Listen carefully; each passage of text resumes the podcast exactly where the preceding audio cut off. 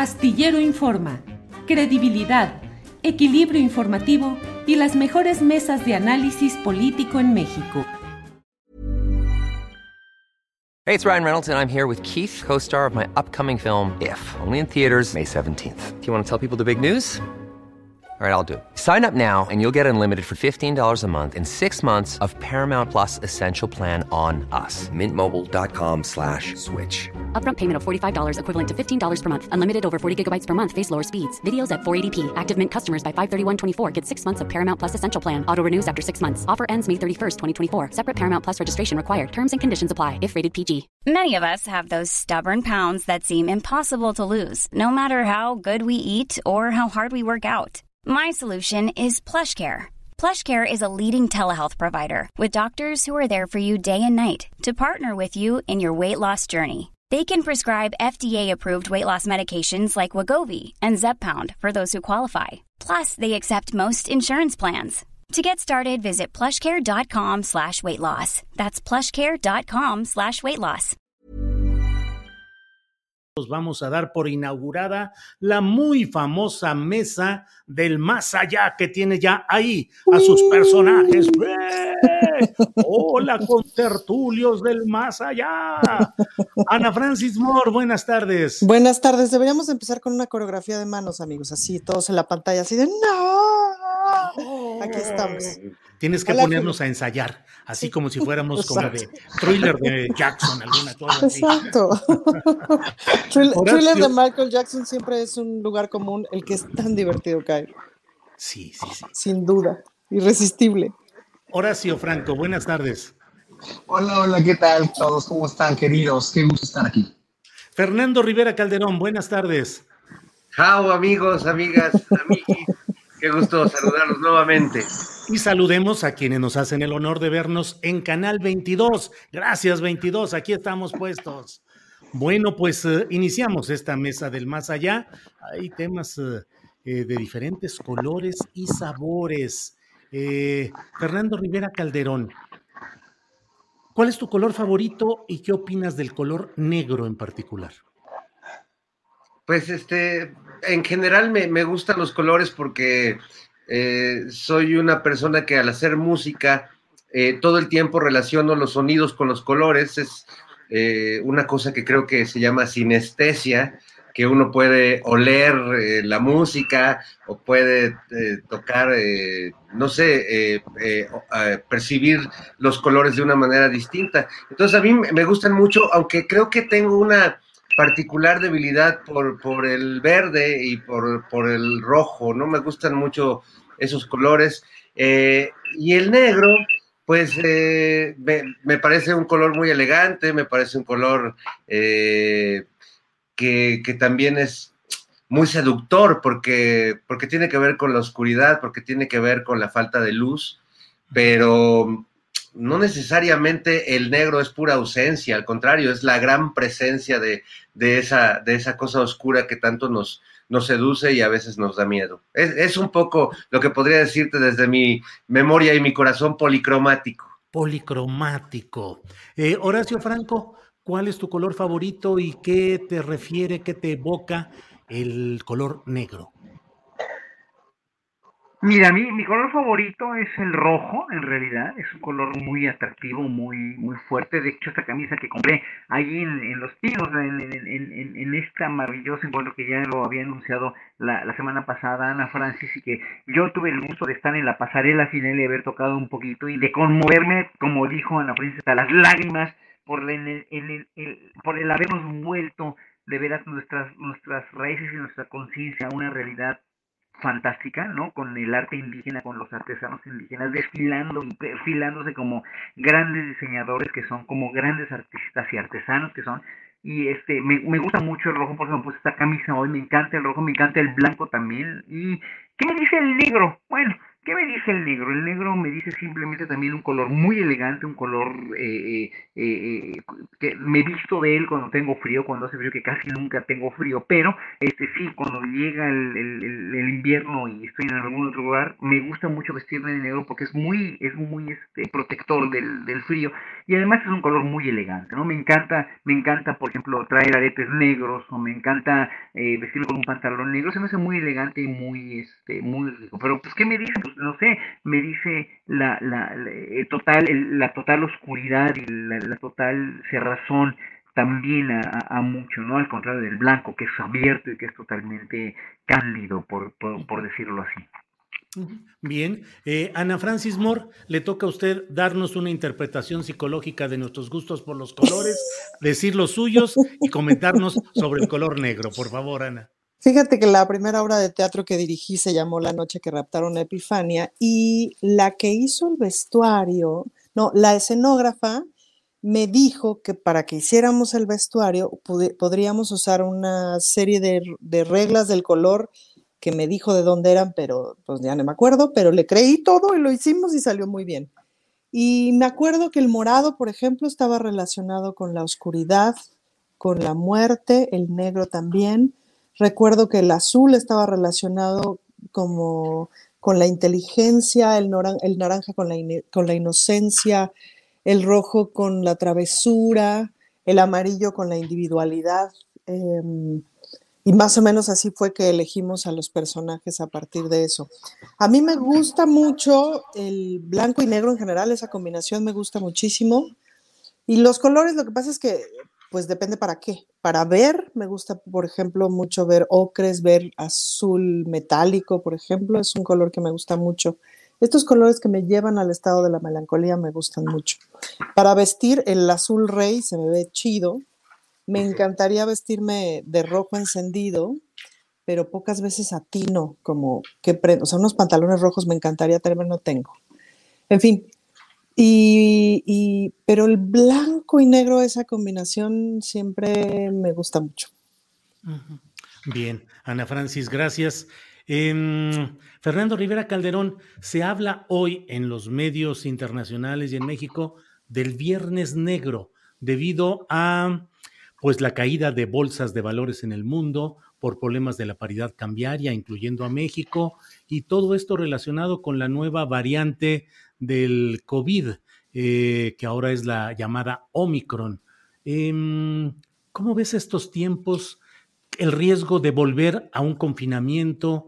Ya estábamos como muy eh, confiados avanzando en que iba, íbamos en un proceso de vacunación y de cierta normalización y vienen otra vez este tipo de pues asomos de ese color negro que es como dicen viernes negro. ¿Cómo ves lo que está pasando ahorita y qué te evoca o te impacta la idea de que pueda llegar otro momento difícil?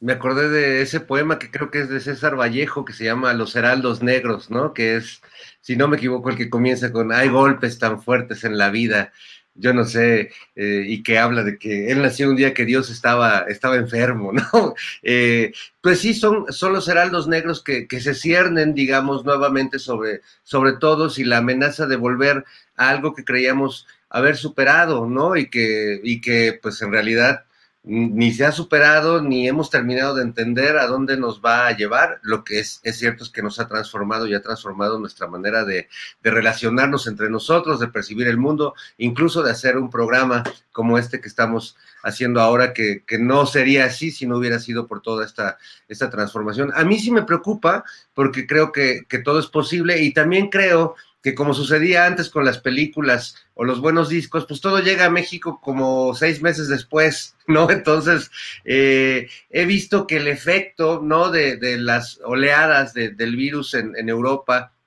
o en otros continentes, pues como que tardan en repercutir de este lado del mundo, pero de que llegan, llegan, y, y de que ya estamos muy con la guardia baja aquí, pues me queda claro, ¿no? Cualquiera que se asome a los centros comerciales, pues estamos, este, ya, eh, toda, todas las, yo incluso he caído y debo decir que estaba poniendo hace rato ya mi arbolito de Navidad, porque pues va a venir a verme una sobrina y no quiero que piense que su tío es el Grinch.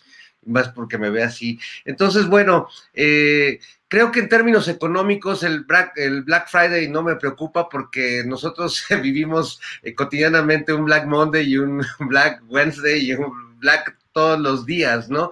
Eh, y creo que después de la pandemia, justamente, por lo menos muchas personas que yo conozco hemos aprendido a vivir con menos y hemos aprendido a, mm, aprovechar mejor los recursos y a dilapidar menos cosas como sí se hacía antiguamente, ¿no? Entonces, bueno, hay, hay cosas que no me preocupan tanto, pero sí, sin duda, el, el tema del regreso al confinamiento me parecería una, una catástrofe. Yo querría más bien que para el próximo año, pues si el apocalipsis nos está pegando así tan duro, pues ya lleguen los ovnis y, que por lo menos uno de los Ferris tenga razón en la historia.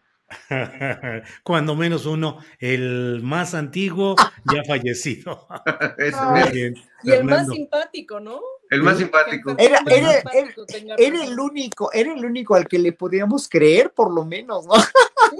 Sí, o nos hacía las preguntas de los 64 mil pesos, que era también muy interesante todo aquello. Horacio, espiritualmente, ¿Cómo te pega a ti la idea, ese, esa información que va comenzando a llegar de que pueden volver etapas de confinamiento? Híjole, es que no es nada más espiritualmente, es materialmente, es físicamente, es emocionalmente, es todo. El, hecho de, que ya se hable de una, de una cuarta ola, antes de que subiéramos del Omicron, ¿no? Ya era como para no bajar la guardia, ¿no? Y es que nos vamos a quedar viviendo con este virus durante toda la vida, ya se va a ser endémico, ya no va a ser pandémico, va a ser endémico. Y entonces al hacerse, al hacerse endémico, vamos a tener que cambiar nuestras costumbres, hábitos, modos de vida, nuestra socialización, nuestro, todo, todo, todo va a tener que ser de una manera y no como lo veníamos haciendo antes de la pandemia, ¿no? O sea, van a venir más y más, bueno, ya incluso la portada de The Economist, ¿no? La famosa portada de, de, de The Economist que saca cada diciembre, ¿no? Ya dice, ya insinúa, ya, porque además es una cosa móvil que es muy, muy extraño como, como, como, este, como el engañabobos, ¿no? O, o, el engaña incautos de las portadas de Economist, que yo no creo en las predicciones, pero lo que sí creo es que lógicamente vamos a tener que vivir con este virus mucho más tiempo vamos a tener que tomar este, previsiones, vamos a tener que, cambiar radicalmente nuestra manera de todo, como, lo, como, como, dije. ¿Da miedo? Sí, da miedo perder otra vez conciertos, perder otra vez oportunidades de contacto con la gente que quieres, de abrazarnos, etcétera, pero pues entre son peras y son manzanas, portémonos muy a la altura. Lo dijo hoy mismo López Obrador en, el, en, el, en la mañanera, va a haber un, este, una, una, concentración en el Zócalo el primero de diciembre a las 5 de la tarde, pero pónganse su cubrebocas, sí, hay que ponerse cubrebocas si van a ir o si vamos a ir. Y es muy importante siempre tomar las medidas más pertinentes para no regarla y no cagarla y no otra vez volvernos a infectar, porque parece que el Omicron sí es el más resistente, es todavía más resistente que el Delta y en un momento dado sí nos puede pasar a joder otra vez y a confinarnos otra vez y ya no queremos más de lo mismo. Gracias, Horacio. Ana Francis, eh, em, Veo las eh, representaciones de testosterona, digo, veo la, información donde tú diriges ahí actoralmente y veo toda esta eh, referencia que dicen teatro lleno, corazón contento. En general, los, pues, los seres humanos andamos contentos porque andamos ya, nos podemos reunir, podemos un poquito sentirnos otra vez en sociedad y en, en movilidad. ¿Cómo has vivido esta etapa de, del reencuentro social y tus eh, temores o previsiones respecto a lo que pueda venir? Bueno, y además, justo pues en el trabajo que ahora tengo, estoy en muchos lugares de pronto donde hay mucha gente. Entonces, pues pienso yo que es un poco, como decía Horacio, a mí me tocó en la secundaria la aparición del VIH, pues no, ahí nos llegó la noticia, etcétera. Y eso quiere decir que yo básicamente inicié mi vida sexual, que además al principio en el Pleistoceno tardío, pues era con hombres, ¿no? Y entonces mi vida sexual prácticamente siempre fue con condón, ¿no? Fue una cosa que así fue y no tuve chance de cuestionarlo ni tuve chance de que fuera de manera distinta. Eh, y, bueno, em, pues eso, nunca me lo cuestioné y tampoco nunca me impidió mayor cosa, pero no necesariamente le pasó a generaciones anteriores. Em, entonces, en ese sentido coincido con Horacio que es algo que llegó para quedarse. De la misma manera, la verdad es que el teatro es de los lugares más seguros porque estás en tu butaquita con tu cubrebocas y se acabó, me explico, no hay, y, son breves, el, tiempo que estás ahí dentro es en realidad breve.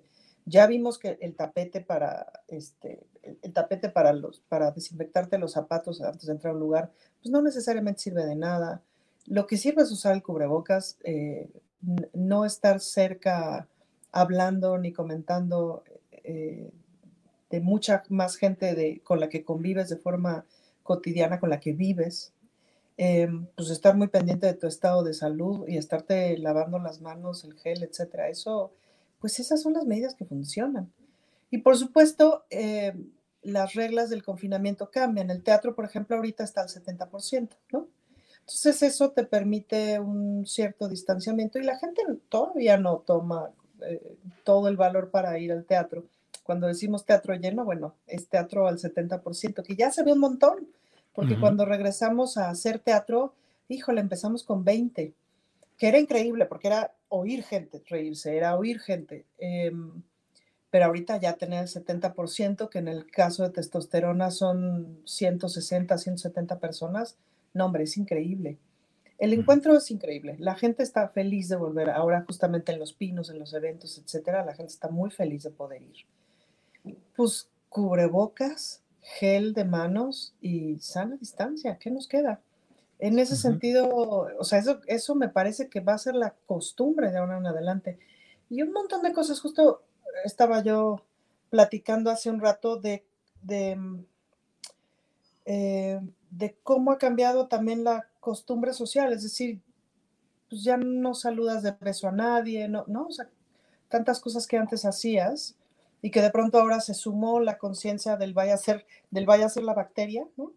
Em, y te mantienes a distancia con la gente. Claro, tienes el metro, tienes todas estas cosas que, ¿no? Que son complejas y complicadas de las aglomeraciones. Pero ya no queremos estar encerrados tampoco, es decir, tenemos que aprender a vivir con esto. Me parece que una de las cosas que ha funcionado muy bien en México es justamente el tratar de quitar lo más posible el miedo y más bien entrarle a la conciencia. Pues, ¿no? Un amigo que vive en Berlín, que está ahora de visita en México, justo me estaba contando de la bola de bandazos que dieron de pronto de si te lo prohíbo, no te lo prohíbo, pero salen, pero entran, pero la cuarta parte de la población no se quiere vacunar, pero si entras a un restaurante, pero no entras, pero no, pero la regla cambió, pero etcétera, que ha sido mucho el vaivén de Europa, pues, ¿no? Que si esta vacuna sí, que si esta no, que si tal población sí quiere una vacuna, pero tal otra no quiere esa vacuna, pero etcétera. E, Europa ha sido muy, muy complicado en ese sentido, pues, ¿no? Sí. Em, entonces, no, miedo no, o sea, miedo miedo regresar al sexenio de Felipe Calderón. Me explico ahorita ya, la neta. Es, menos difícil, ¿no? Muy bien, Ana. Gracias, Ana Francis. Fernando Rivera Calderón, ayer, eh, ayer tú, tu micrófono está apagado. Fernando, ahorita lo, ahorita. Fernando, em, mañana va a ser, perdón, ayer se celebró, se recordó hubo actos de protesta, movilizaciones de las mujeres en el Día Internacional contra la Violencia contra la Mujer. Hubo una marcha en la Ciudad de México, digamos que más o menos en el esquema ya conocido, el grueso de la gente protestando, manifestándose de una manera eh, pues activa, fuerte, pero hasta ahí, y otro segmento eh, con otro tipo de conducta en la cual ya hay violencia y hay una agresividad constante. Eh, ¿qué, mm, ¿Cuál es tu reflexión respecto a lo que ha ido evolucionando este movimiento de protesta y de lucha de las mujeres y cuáles son sus resultados a estas alturas? ¿Cómo ves el tema, Fernando? Bueno, el, movimiento obviamente ha evolucionado muchísimo y, yo he sido testigo eh, y, he tratado de estar ahí desde donde me corresponde también, ¿no? Siempre creo que en estos temas la voz cantante la deben tener eh, justo las mujeres que han, que han llevado esta lucha desde hace muchísimos años. Eh, creo que lo que está pasando en estas manifestaciones eh, es lo mismo que está pasando en las redes sociales, es decir, un intento violento de, algún, de algunos sectores de dinamitar toda manifestación y todo diálogo. Finalmente la calle es la, la primera red social eh, y estas manifestaciones me parece que son muy importantes, pero que se infiltren estos grupos radicales, violentos, que piden la no violencia contra las mujeres, pero atacan despiadadamente a mujeres policías.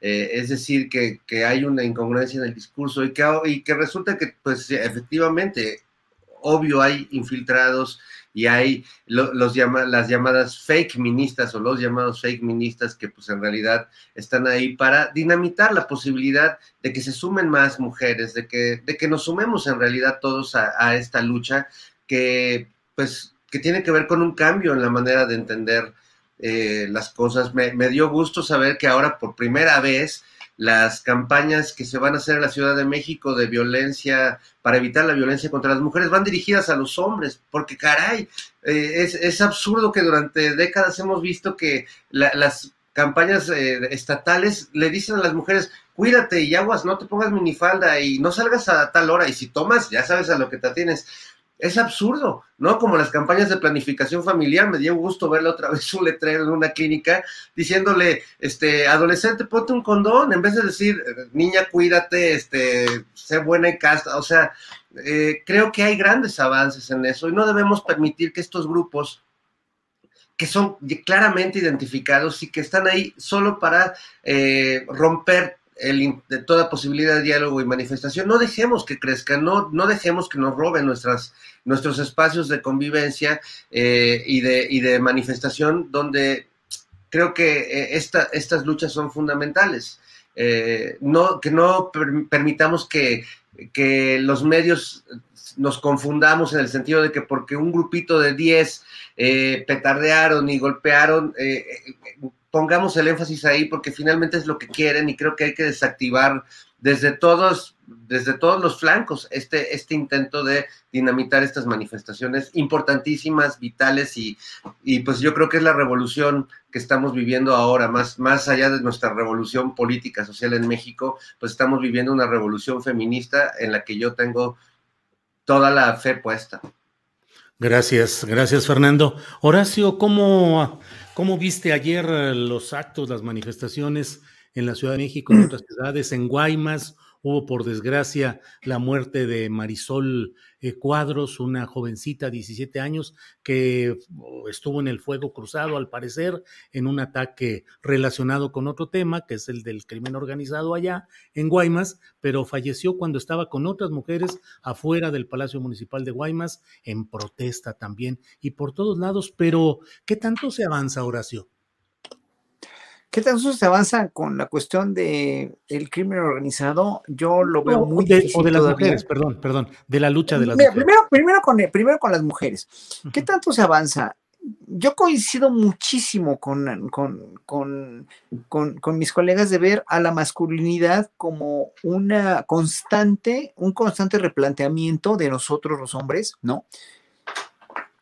En México y aparte de educar a los hombres, de educarnos a nosotros mismos, a los hombres para, para finalmente ser eh, iguales, pero no nada más en palabra, no nada más decir que somos feministas por conveniencia o porque socialmente quedamos bien, ¿no?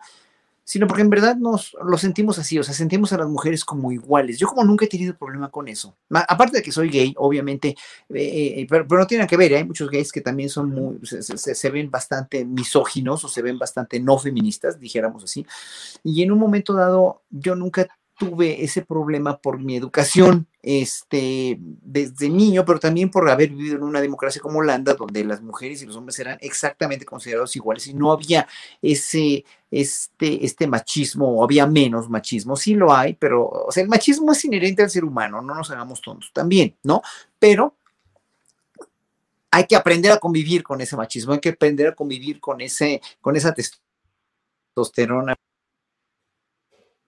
se está un poquito ahí atorando. Horacio, Horacio no se Me entró una llamada, ya, ya, ya, la corté, ya, ya, ya. Entonces hay que aprender a convivir con ese machismo, hay que aprender a convivir con ese, con esa testosterona, pero no nada más por, por compromiso, sino por convicción. Y la convicción y la mística mata a cualquier, a cualquier precepto u orden que te den. O sea, esto no tiene que ser por una orden, no tiene que, ser porque las mujeres salen a protestar. O sea, ya bastante han hecho las, las mujeres con aguantar a los hombres, bastante han hecho las mujeres con, con, con, tener a los hombres como dominadores por siglos enteros, por siglos enteros y lo siguen haciendo. Y entonces nosotros tenemos que aprender mucho más. En, en el momento en que se, se, cambie ese chip educativo, se cambie ese chip de convenciones sociales, vamos a tener en cuenta que somos iguales, que no tenemos ya por qué, por qué hacer este, marchas, ¿no? Y mientras no se haga esto, se van a tener que seguir haciendo marchas, se van a seguir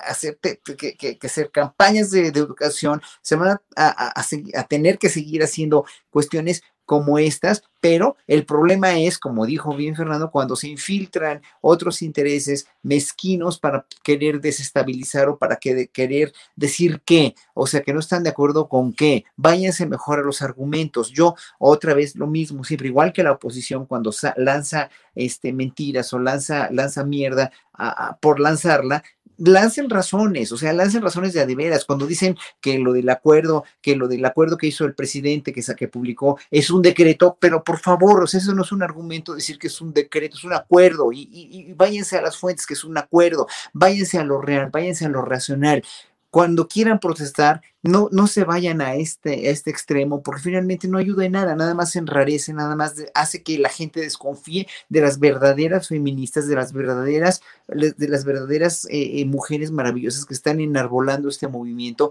que no tiene nada que ver con la gente que va a, hacer destrozos por hacer destrozos, ¿no? Y, y claro, una vez dijo Ana Francis, y tiene razón también, nos han vilipendiado tanto, nos han ninguneado, nos han mangoneado tanto desde hace tantos años, que sí hay una exasperación porque ya no nos maten, o sea, y, tienen derecho a, a, a, pintarrajear o, lo que sea, pero ya hacer cosas como las que se han visto con tanta violencia, yo no le veo el caso, ¿eh? la verdad no le veo el caso y no le veo ninguna, ningún formato real o ninguna forma real de, de plantear ninguna cosa, por, por muy buena que sea, ¿no? Gracias, Horacio. Em, Ana Francis, ¿qué opinas de lo sucedido ayer, de las marchas, manifestaciones, de todo el contexto? No necesito decirte más. ¿Qué es lo que opinas, Ana Francis? Pues muchas cosas. Creo que estamos viviendo un momento muy interesante. Es decir, por un lado, em, hay movimientos del bloque negro, de lo que le llamamos el bloque negro, es decir, de las que se cubren la cara y tal, que son muy netos, es decir, que, que son verdaderos. No creo que sean ellas las que lastiman personas, pero sin duda que, eh, que si pudieran quemaban bancos y quemaban edificios. Es decir, sí hay grupos anarquistas en el movimiento feminista que piensan que sin un Estado y que sin policía estaríamos mejor. Por otro lado, pues están las agrupaciones feministas de toda la vida y las nuevas con mucho enojo por el número de los feminicidios a nivel nacional aunque vale la Francis, me permite nada más, eh, dices algo que me parece eh, que podríamos un poquito ahondar, porque suele haber una descalificación en lo general contra las integrantes de estos bloques negros en el sentido de la agresividad de algunos grupos o personas muy concretas, pero hay una ideología detrás del bloque negro y del anarquismo que lo que busca es acrecentar o acelerar las contradicciones del sistema para que haya cambios. Es decir, no son solamente personas que practican la violencia porque sí, sino como una forma ideológica de actuar en la sociedad, Ana Francis. Sí, si te fijas, este, rayonean bancos, rayonean oxos, o sea, me explico, son esos lugares, no van y rayan la fondita de la esquina, no van y destruyen el negocio de, de, ¿cómo se llama?, de rebosos, qué sé yo, sino estos espacios que se consideran emblemáticos. Ojo que no estoy diciendo que esté correcto o esté incorrecto, es. Y es una postura de muchísima gente, no solamente de grupos feministas, sino de grupos anarquistas que creen que el Estado es, equivocado, es una equivocación, o sea, que el solo concepto de Estado es una equivocación, amén de que, de que uno u otro Estado sea, corre, sea mejor o sea peor. Eh, y en eso tienen un cierto punto, es decir, pues claro que los bancos tienen mucho que cuestionarles, claro que el sistema bancario, el sistema financiero, y ahí volvemos un poquito al asunto del viernes, del viernes negro, que una buena amiga activista siempre se queja mucho como por estos calificativos asociados al color, por todos los prejuicios que ya sabemos. Pero bueno, Em, pues claro que tienen todo de cuestionarse el sistema financiero que nos tiene tan endeudados al mundo entero, enriqueciendo a tres señores que se van a Marte. Em, pues tiene todo de cuestionable y tiene todo de cuestionable este estado, este que le llamamos democracia, que no nos resuelve los problemas y tiene todo de cuestionable este estado vertical, clasista, eh, racista, mundial, ¿me explico? Yo pienso que el Estado mexicano en este momento es un poquito mejor que eso o está en vías de ser, de llevar al país hacia otro rumbo, por eso y por eso participo, pues, pues pero, pero pues las anarquistas tienen un punto, digamos, ¿no? No es, no es así nomás, no nomás traigo coraje y vengo a romper quién sabe qué, pues, ¿no? Fíjense en lo que rompen, en lo que rayan, etcétera. Em, y por otro lado están las infiltradas clarísimamente las que van y le echan gasolina a quién sabe quién. ¿Me explico? Eso sí, francamente, me huele a infiltración eh, clásica em, de grupos de poder que quieren desestabilizar directamente al gobierno de Claudia Sheinbaum. Punto. Eh, no le veo más, no le veo más, más, más raíz que eso. Lo que pasa es que están mezcladas. Y si tú, muchos de las del bloque negro te dicen, es decir, si tú vas enmascarada y te llegan otras enmascaradas, pues no sabes quiénes son. No necesariamente vas a dudar de quiénes son, porque además partimos del yo te creo, hermana. Entonces, bueno, creo que lo que hemos ido viendo desde el 8 de marzo del 2019 hasta la fecha es un, un, decantamiento suave, despacio, etcétera, de muchas de nosotras sobre las personas infiltradas que van y lastiman a otra persona, ¿no? Que para, nos, para muchas de nosotras ahí es donde está el límite. Y luego, por otro lado, tenemos ahora esta presencia de esta policía, que es muchísima la policía que se pone de pronto en estas marchas, pero es una policía distinta a la que habíamos visto en muchos otros espacios. De entrada, hemos ido viendo cómo el, el, aumento de policías mujeres dentro de las fuerzas policiales en general. Y ese, y ese dato lo tengo de cierto, no, no, no es solamente una impresión, sino justo acabo de revisar el informe de la Fiscalía eh, de, la Secretaría de Seguridad Pública al respecto y lo sé de cierto. Es decir, cada vez se reclutan más cadetes mujeres, etcétera, para ir igualando y para ir haciendo un cuerpo policíaco paritario. Y eso cambia muchísimas cosas. Em, entonces, cada vez vemos una policía distinta, es decir, que se va capacitando en otras cosas y que va reaccionando de manera distinta. Yo, claro, cuando ves estas imágenes de cómo llegan con los martillazos de no sé qué, yo digo, híjole, si estás ahí detrás, qué difícil es no reaccionar, ¿no? Qué difícil no agarrar el estímulo, ¿no? O sea, por, pues, pues, porque te enojas, pues, ¿no? Pues, ¿cómo le haces? Y como toda esa capacitación es muy impresionante.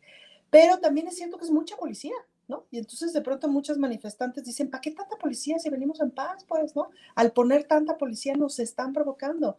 En fin, no tengo respuesta a ninguna de estas posturas. Nada más son como las cosas que escuchamos. Pues, Bien, gracias Ana Francis. Eh, Fernando Rivera Calderón, em, ¿tienes la sensación de que estamos entrando en una nueva etapa política en México, de una mayor agudización de la polarización que ya teníamos? Eh, lo del acuerdo eh, publicado en el Diario Oficial de la Federación sobre obras estratégicas, pues aceleró mucho la discusión. Hubo quienes hablaron de que incluso ya estábamos en un golpe de Estado. Em, eh, los hechos violentos en muchos lugares que han llevado, por ejemplo, en Zacatecas, a que envíen virtualmente cuatro mil elementos de las Fuerzas Armadas, dos mil y dos mil de la Guardia Nacional, pero los mandan ahí y luego dónde van a seguir en otros estados. En fin, el discurso, las acciones. ¿Crees que entramos ya en algo eh, fuerte. El propio presidente de la República va a realizar un acto público el primero de diciembre para sus primeros tres años de gobierno, pero con un acto masivo, con una demostración de fuerza pública. ¿Cómo percibes estos tiempos políticos? Hey, it's Ryan Reynolds, and I'm here with Keith, co star of my upcoming film, If, only in theaters, May 17th. Do you want to tell people the big news? All right, I'll do it. Sign up now and you'll get unlimited for $15 a month in six months of Paramount Plus Essential Plan on us. Mintmobile.com slash switch. Upfront payment of $45 equivalent to $15 per month. Unlimited over 40 gigabytes per month. Face lower speeds. Videos at 480p. Active Mint customers by 531.24 get six months of Paramount Plus Essential Plan. Auto renews after six months. Offer ends May 31st, 2024. Separate Paramount Plus registration required. Terms and conditions apply if rated PG. Hiring for your small business? If you're not looking for professionals on LinkedIn, you're looking in the wrong place. That's like looking for your car keys in a fish tank. LinkedIn helps you hire professionals you can't find anywhere else, even those who aren't actively searching for a new job but might be open to the perfect role. In a given month, over 70% of LinkedIn users don't even visit other leading job sites. So start looking in the right place. With LinkedIn, you can hire professionals like a professional. Post your free job on linkedin.com slash people today. Bueno, eh, sorprendido de que, de que viviendo en un golpe de Estado como en el que estamos este, actualmente podamos decir tanta babosada libremente y que no, que no nos haya caído la policía secreta, que, que, no nos estén espiando en nuestro... Bueno, eso sí pasa, pero no necesariamente, y sí nos hackean las cuentas y te las roban, pero no necesariamente el Estado este, eh, absolutista que tenemos. Sí Estamos creo que... en la clandestinidad, remontados desde alguna montaña de Internet. ¿Eh? Así es, así es, este, surf, surfeando en la, entre la desmonetización y, y, el éxito en las redes sociales. Este, somos como la guerrilla este, mediática, mi querido Julio, pero sí creo que hay, hay estamos viviendo como en, en dos países que son el mismo, pero, pero no. El, el país del cambio político, el país donde el, gobierno está afectando los intereses de, de, ciertos empresarios, de ciertos grupos de poder que pues tomaban decisiones eh, como se les daba la gana y marcaban las políticas públicas a su favor.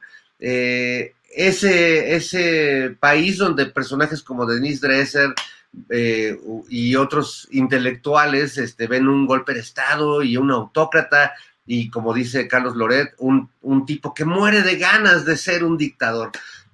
pero hay otro país que va más allá de, de, la utopía política o de la catástrofe política, según la mires o de qué lado estés, que se vive en ese, en ese sector donde gobierna el presidente López Obrador. En el otro país, en el otro México, siguen gobernando los mismos poderes del crimen organizado, eh, amañados con las fuerzas de poderes estatales, como lo hemos visto en el caso de un montón de gobernadores eh, investigados por nexos con el crimen organizado que siguen operando, que siguen peleando territorio, que siguen negociando, que si bien le bajaron un poco eh, los primeros tres, tres, años de este gobierno, porque el presidente le bajó el tono beligerante y bravucón que había impuesto Felipe Calderón y que de algún modo continuó Peña Nieto. Bueno, yo sí siento que eso, dejar esa, esa postura eh, a la ofensiva del gobierno mexicano, pues ayudó a, calmar las aguas pero finalmente los grupos allí están,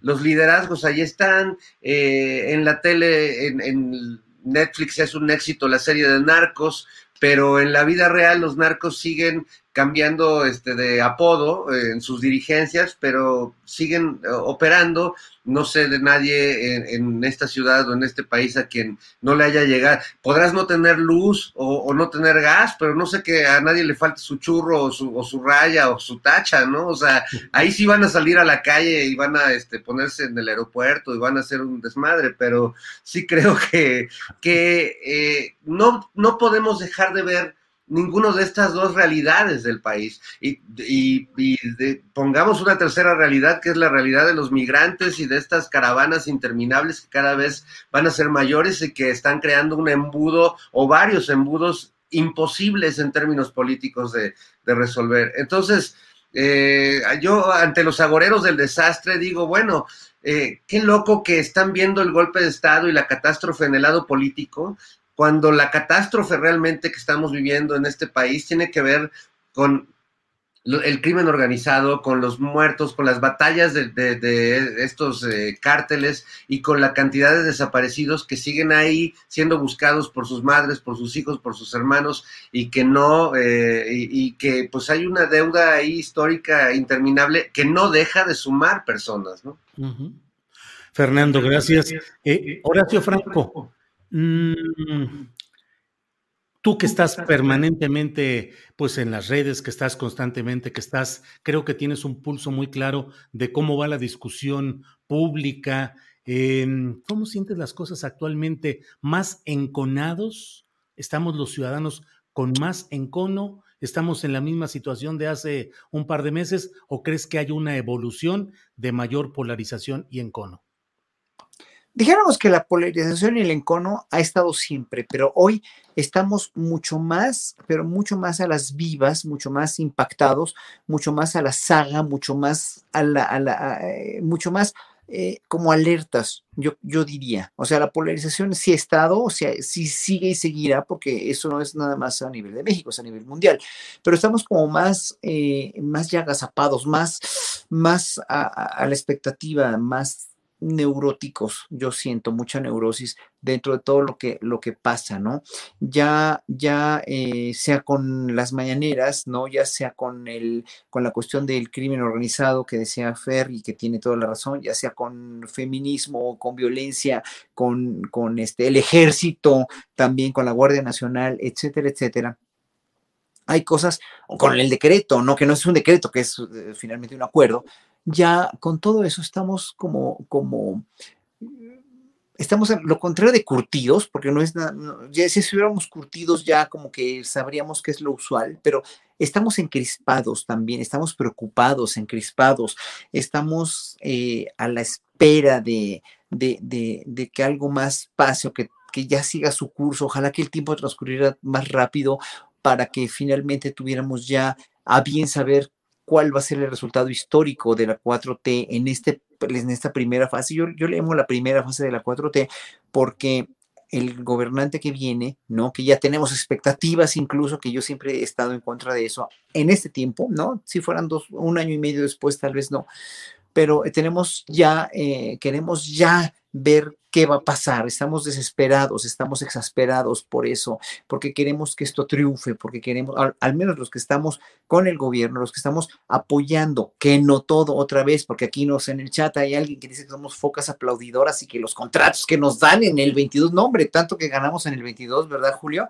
¿No? Entonces, este eh, finalmente eso, eso, o sea, no estamos aplaudiendo a nadie, tenemos fe en, en, un gobierno que va a cambiar lo que, lo que no hicieron años antes, oyendo lo que decías hace rato de Palazuelos, etcétera, etcétera. O sea, todo el, el nivel de degradación a la que llegaron y el que tenemos que eh, rescatar nosotros, del que tenemos que rescatar, no nada más el presidente, ni el gabinete, ni los diputados, ni los senadores, es todo el país que tiene que rescatar a este país eh, de, esa, de esa degradación y que tenemos prisa, o sea, López Obrador tiene prisa, pero nosotros también queremos expectativas, queremos resultados, no los vamos a poder ver tan rápido. Y al no verlos tan rápido, yo creo que psicológicamente nos pasa que nos sentimos inermes e impotentes y nos sentimos así como una, con una confusión cuando se nos dice en campaña que, este, que, que el ejército no va a, a, salir a las calles, ¿no? Y cuando vemos lo que, lo que han hecho de que sí los están llamando, pues es porque o sea, no es nada más tratar de ver una promesa de campaña o una promesa presidencial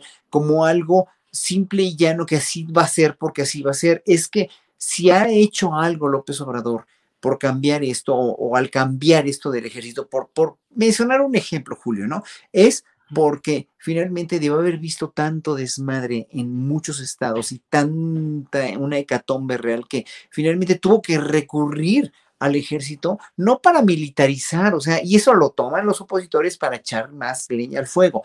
No es militarizar, es una cuestión de seguridad nacional que es verdaderamente terrible, porque no hay a quién recurrir, no hay a quién recurrir en las fuerzas civiles para poder hacer una, una para poder garantizar una seguridad en muchos estados. Entonces, ¿qué haces? Pues tienes que sacarte los haces de la manga que quieras, pero también obviamente una lealtad del ejército al presidente es muy bien vista, hay un romance del ejército con el presidente, lo cual yo no veo mal, pero es muy importante que se eduque al ejército y, yo creo que el ejército tiene la capacidad disciplinaria para poder educarse, pero lo tiene que hacer el secretario de la defensa, lo tienen que, tienen que estar, tenemos que estar los ciudadanos siempre fastidiando con eso, ¿no? Para que no vaya a volverse o a salirse de las mangas, porque ahorita con López Obrador, no, eso eh, está muy bien, pero el siguiente presidente tiene que hacer lo mismo, aunque sea de otro partido, que ojalá que no, ojalá que no sea de otro movimiento, ojalá que este movimiento siga para refrendar lo que está haciendo López Obrador y lo modifique de una u otra manera a las necesidades del país. ¿Por qué López Obrador modificó lo del ejército? Porque el país lo necesitaba.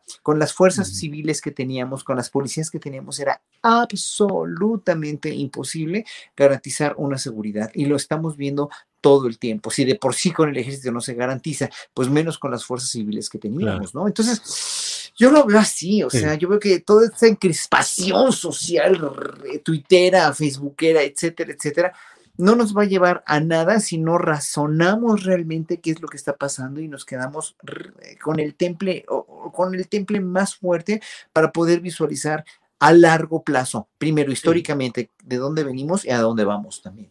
Gracias, Horacio Franco. Ana Francis, ¿cómo sientes, cómo percibes el momento político actual? Estamos ya a punto de que se cumplan los tres años formales corridos de gobierno del presidente López Obrador. Habrá una eh, concentración el próximo 1 de diciembre.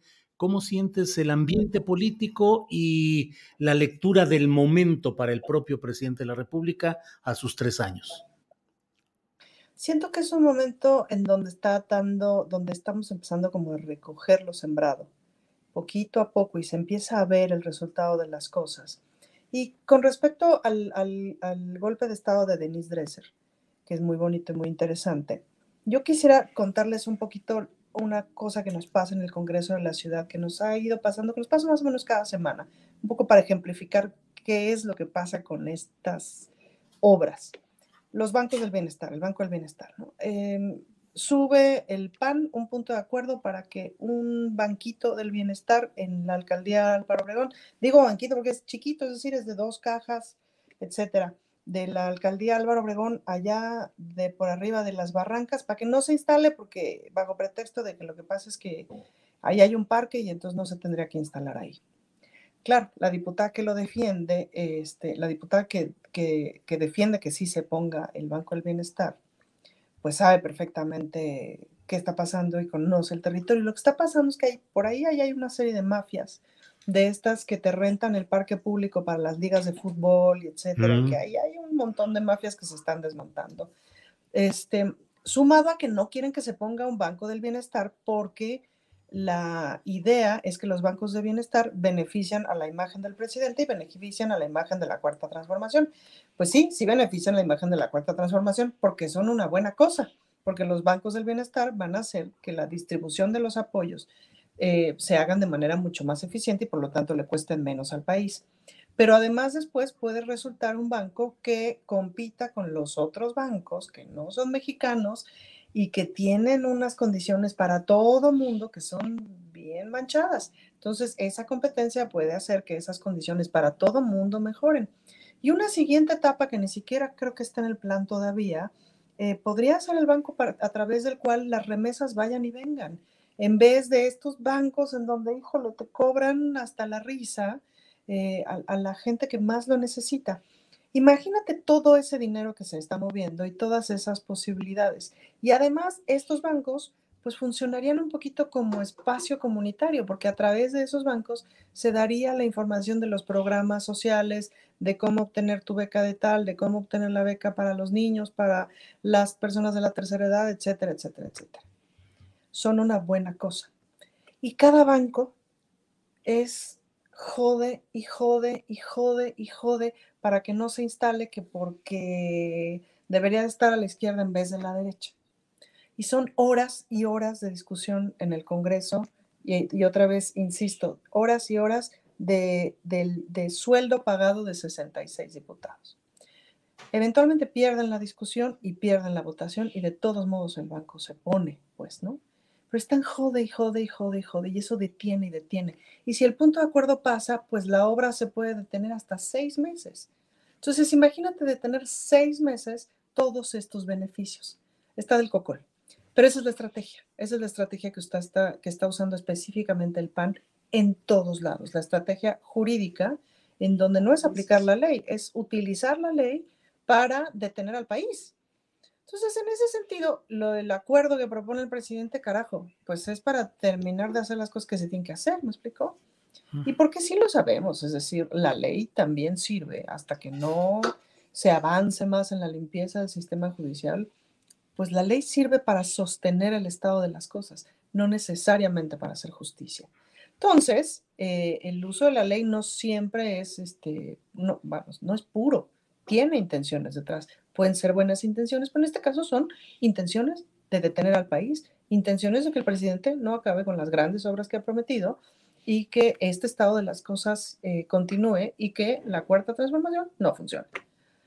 Entonces, con perdón, soy bastante chingue y chingue, eh, con cosas muy necias. Entonces, eh, pero lo que sí veo es que se les están acabando las herramientas, que, se les, que el poder que tenían, pues bajó un montón, que ya no tienen ni tanto dinero ni tantos espacios de poder, que cada vez tienen menos. Sí. Y en ese sentido, la sensación de polarización eh, pero yo veo, la verdad, es que cada vez más instalada una otra lógica de las cosas. Gracias, Ana Francis. En unos minutitos más ya vamos a tener que despedir, eh, al menos para el canal 22, a quien agradecemos que retransmita nuestro programa y seguiremos nosotros aquí en el canal de YouTube. Así es que, Fernando, casi te toca la última parte para esta etapa de, Canal 22. Yo ah, irrumpiré para decirte cuando ya estemos por ahí, contra la costumbre de dejar fluir. Pero, ¿qué opinas, Fernando, de lo que dice Ana Francis? La oposición está a jode y jode y jode. ¿Es su función? ¿Debe seguir haciéndolo? ¿O es un exceso que obstruye realmente la evolución de un proyecto? Yo creo que obstruye la evolución de un proyecto porque no es una crítica que esté basada en un análisis de realmente la filigrana política o de las cuestiones eh, que realmente creo que deberían preocuparnos, sino que es una oposición eh, cuenta chiles que está eh, en una especie de, en vez de concentrarse en articular una argumentación crítica contra el gobierno de López Obrador, que sin duda la, la hay, están en el cuentachilismo de, de, de, la, como un niño distraído, ¿no? Que en vez de concentrarse a, a, poner atención a lo que tiene que poner atención, está aventándole la bolita al, al maestro y está viendo cómo, cómo, friega, pero agarrándose de cualquier cosa que habitualmente no tiene sustancia. Eh, es un poco lo que, lo que Monsiváis, me acuerdo alguna vez, eh, llamaba la, la que, es como la generación Wonderbra, ¿no? Porque no, no tiene, o sea, no tiene sostén, no tiene, no, o sea, es puro relleno, ¿no? No, no hay, este, no hay sustancia. Y pues creo que, que no aporta al diálogo político, por eso insisto que el, el, la verdadera oposición está al interior de Morena y al interior del propio eh, régimen, ¿no? Hay, hay resistencias internas mucho más poderosas que las resistencias que están afuera encabezadas por los tres tristes partidos de, oposición eh, y, por el resto de sus, de sus corifeos, que no logran articular un discurso. Y mientras más hagan esto que hizo Denise Dresser, eh, que, que, pues será muy, muy lo que sea, pero eh, no, no parece tener un sustrato en la realidad sus, sus, opiniones, ¿no? Mientras sigan argumentando en las nubes y haciendo castillos en el aire, pues va a ser muy difícil que logren convencer a, cualquier sector de la sociedad, este, a menos que sea el mismo, volviendo a Ferris, que, que nos convenció de que, de que un mundo nos vigila. Un mundo nos vigila. Bueno, gracias, Fernando. A ti te vigila Denise Dresser, Fernando Rivera Calderón. No, no, qué miedo, no. ¿De veras?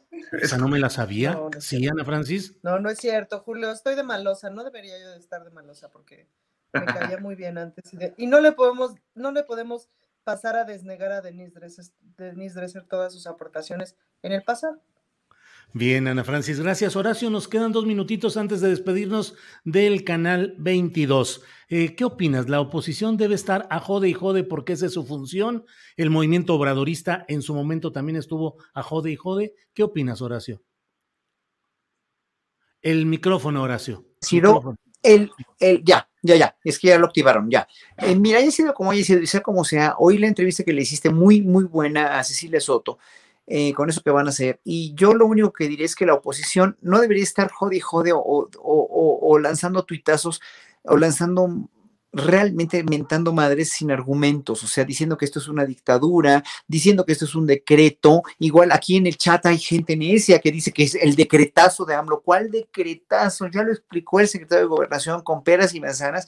Y si no quieren entenderlo así, sí, yo no estoy de acuerdo que hayan incluido la palabra seguridad nacional, pero finalmente hay, hay cosas de seguridad nacional que sí incluyen, sí pueden incluir en este, en este acuerdo. Pero bueno, yo lo único que quiero es que la, la oposición va a ser mucho más respetada, respetable y se va a hacer mucho más oposición y mucho más decente oposición que sí la necesitamos, ¿no?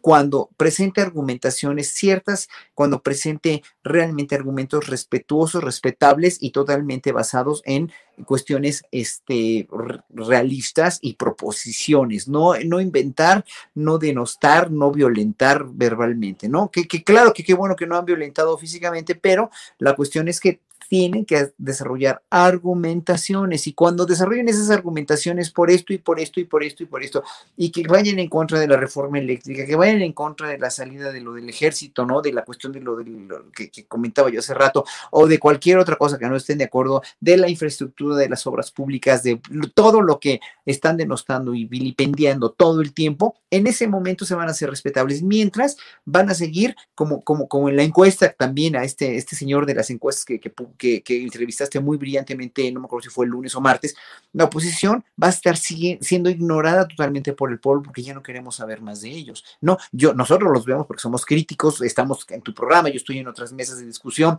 Fernando y Ana Francis, tenemos que estar, tanto tú como, como ellos, tienen que estar todo, tenemos que estar todo el tiempo a la vanguardia y, y viendo noticias y viendo qué es lo que pasa. Pero en un momento dado, pues es que hay, está arrinconada la oposición en, en las aras de, de, de, pues de, lo que, de lo que publiquen, de los chismes que publiquen y de todas las denostaciones que publiquen. Y eso está muy mal para una oposición. Horacio, gracias. Bueno, pues llega el momento de decirle gracias a quienes nos están viendo en Canal 22. Nos vemos la siguiente semana en Canal 22 y nosotros seguimos por aquí. Adiós.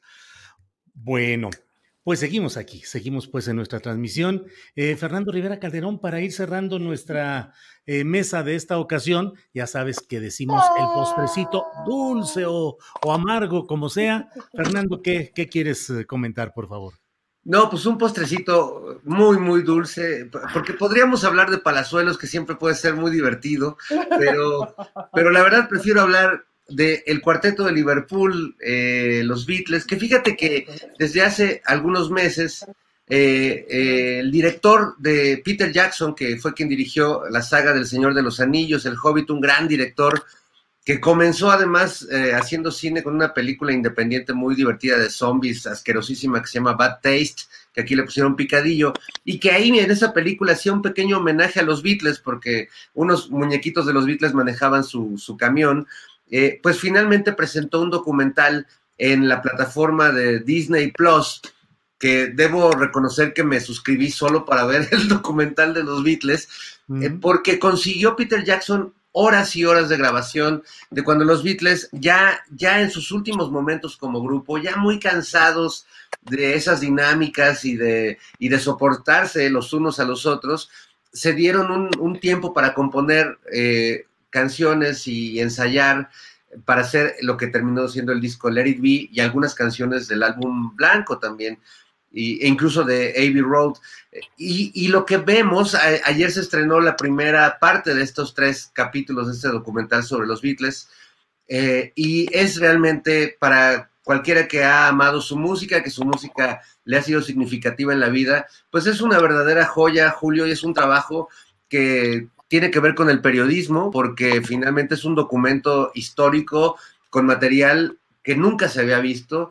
Podemos ver eh, a Paul McCartney en pleno proceso de composición, componiendo este, The, eh, eh, Long and Winding Road o este, Get Back, ¿no? Canciones que son clásicas y ves ahí el proceso de cómo empezaba a dibujarse la canción y cómo, y también ves algunas discusiones tremendas entre ellos y el cariño enorme que se tenían. Eh, digamos que ese final de los Beatles que nos han contado como un cuento de hadas desde hace 30 años o más, eh, pues aquí adquiere mucha profundidad, se los recomiendo muchísimo y bueno, pues es una es un buen postrecito porque la verdad es que ya nos merecíamos una cosa una cosa bonita para el alma.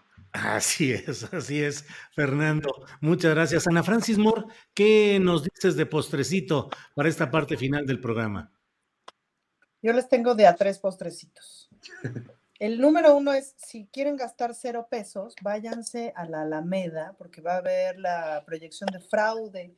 Aquella película ¿Se acuerdan de Luis Mandoki? De Mandoki. Que a mí me tocó el estreno de Mandoki. A mí me tocó el estreno viviendo en Monterrey. Viví tres meses en Monterrey por el Foro Universal de las Culturas. Se estrenó en el cine y fuimos al cine, algunos que trabajábamos ahí en el foro, y éramos ocho en el cine. Entonces me acuerdo que Tarek Ortiz, que es un músico, artista muy simpático, entrando al cine y con las otras ocho personas les dijo, buenas noches, camaradas. Y ja, ja, ja, nos ponemos todos de la risa. En fin, me da gusto que se, que se presente mañana en la Alameda a las seis de la tarde y creo que va a estar, no sé si va a estar Luis Mandoki. En una de estas funciones va a estar Luis Mandoki. Luego, segundo postrecito, si tienen 160, 180 pesos, que creo que es lo que cuesta el boleto, les recomiendo que vayan al Teatro Reforma a ver Testosterona, porque es padrísima esa obra. Em, es un remontaje con, con, Gabriela de la Garza y Álvaro Guerrero. Y si tienen un poquito más de lana, vayan a ver The Prom. The Prom es esta obra musical que está en los eh, teatros estos que están por el Metro Cuauhtémoc, em, en la sala 2, me parece. Es un musical, musical, musical. A mí me gustan mucho los musicales y es la historia de una chavita de la prepa que no puede ir a su baile de graduación porque es lesbiana y no puede ir con su novia y entonces es muy sencilla la historia. La música está muy bien cantada, muy bien bailada, muy divertida, etcétera, pero es entrañable, lo logran. La tropicalización la hacen increíble, la ubican en Guanajuato, tú te mueres de la risa. Y está súper bien actuada, está súper bien hecha. Y la verdad es que es bien importante lo que están haciendo. Como hay una serie de, de, cosas que hacen muy bien en ese musical. Y bueno, mi, mi, mi lesbiana interior de la prepa que vive en mí lloró, etcétera, ¿no? Me la pasé ah. francamente bien. Muy Así que se las recomiendo. Gracias, Ana Francis. Horacio, para cerrar esta mesa del más allá, tus postrecitos, por favor. Yo nada más quisiera preguntarte, porque me preguntan aquí de alguien del público, Rubén Tecnología, me pregunta que si este, todavía está Rubén Luengas contigo los, los miércoles. No sé si tiene sus 15 minutos todavía, porque yo no lo vi este miércoles. ¿Es, cierto o no? Sí, sí, sí, él sigue totalmente, pero tuvo algún problemita menor de salud que hizo que no pudiera estar con nosotros, nos avisó tempranito, estamos en comunicación, él sigue con nosotros, pero en esta ocasión no ha podido estar, pero sigue, adelante, ahora sí.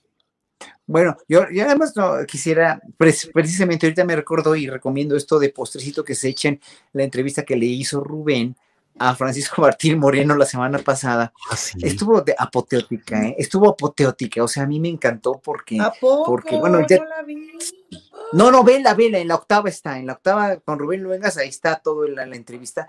Está apoteótica porque en verdad yo respeto mucho al señor como escritor. ¿Te acuerdas, Fernando, que estuvimos ahí en lo de líderes mexicanos una vez hace dos años con él y todo, y muy padre, o tres años, ya no me acuerdo cuándo. Este, platicamos con él y todo, y nos íbamos a ir a comer algún día, los tres, pero bueno, no se hizo.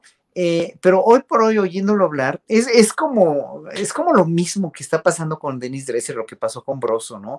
Oyéndolo hablar a él, diciendo, diciéndole a Rubén Luengas, que hasta Rubén lo se sacó de quicio, ¿no? Le dijo que estaba diciendo una cosa barata, ¿no? Así tremendo, tremendo, tremendo. Entonces, este, Rubén se exasperó ya para sacarle la sangre de las uñas a alguien con el criterio y con la templanza que tiene Rubén, porque sí, como periodista tiene una gran templanza, ¿no? Eh, es, es, de colección eso, es de colección, porque ya oyéndolo hablar, dando sus razones para él verdaderas, ¿no? Sobre la destrucción, sobre que nada está funcionando, sobre que todo es un desastre en este país, pues estamos viviendo en, realidades paralelas, ¿no? En mundos diferentísimos y que, que, o sea, yo, yo, yo, yo, o sea, el que el público saque su conclusión y todo, porque en verdad aquí ya eh, alguien está, alguien que es tan inteligente como Francisco Martín Moreno, y no lo dudo ni tantito, ¿no? Está desperdiciando su inteligencia en, en, en verdad en algo tan, tan, tan, eh, tan ilógico, tan irreal, tan o sea, no es nada de lo que dijo, o sea, puede, que, no, que no esté funcionando, que no estemos de acuerdo eh, con cosas que nos debe mucho el gobierno de Andrés Manuel López Obrador todavía, como la, de los desaparecidos, eh, la, cuestión de los, los migrantes, las fosas clandestinas, etcétera, las cuestiones, como siempre digo, y cada, cada fin de semana lo vamos, voy a tratar de decir aquí contigo, la cuestión de los conflictos intercomunitarios que no se han arreglado, que tienen que arreglarse lo antes posible y la inseguridad. Eso, eso es una, lo sabemos. Pero que el país está caminando de otra manera, está caminando de otra manera y muy diferente a la que caminaba antes. Si no lo quieren ver así, o, si quieren inventar problemas ahorita con la inflación y con la supuesta devaluación que están ponderando, que no es ninguna devaluación, que son ajustes económicos de todo el mundo. En ese sentido, mira, yo no sé, yo no sé eh, a dónde vamos a parar con estas inteligencias, de esta gente de la inteligencia mexicana tan antes tan bien ubicada o tan certera o tan aparentemente inteligente. Chequen la entrevista para que vean que es un postre maravilloso. Sí, sí, sí. Horacio, pues muchas gracias. Gracias a los tres. Gracias, Ana Francis. Buenas tardes. Muchísimas gracias, amigos. Gracias. Fernando Rivera Calderón, gracias y buenas tardes. Horacio, buenas tardes. Gracias. Hasta luego. Bueno, pues ha sido la mesa del más allá, que aquí termina. Hola, buenos días, mi pana. Buenos días, bienvenido a Sherwin Williams. ¡Ey! ¿Qué onda, compadre? ¿Qué onda? Ya tengo lista la pintura que ordenaste en el ProPlus app. Con más de 6.000 representantes en nuestras tiendas listos para atenderte en tu idioma y beneficios para contratistas que encontrarás en aliadopro.com. En Sherwin Williams somos el aliado del PRO.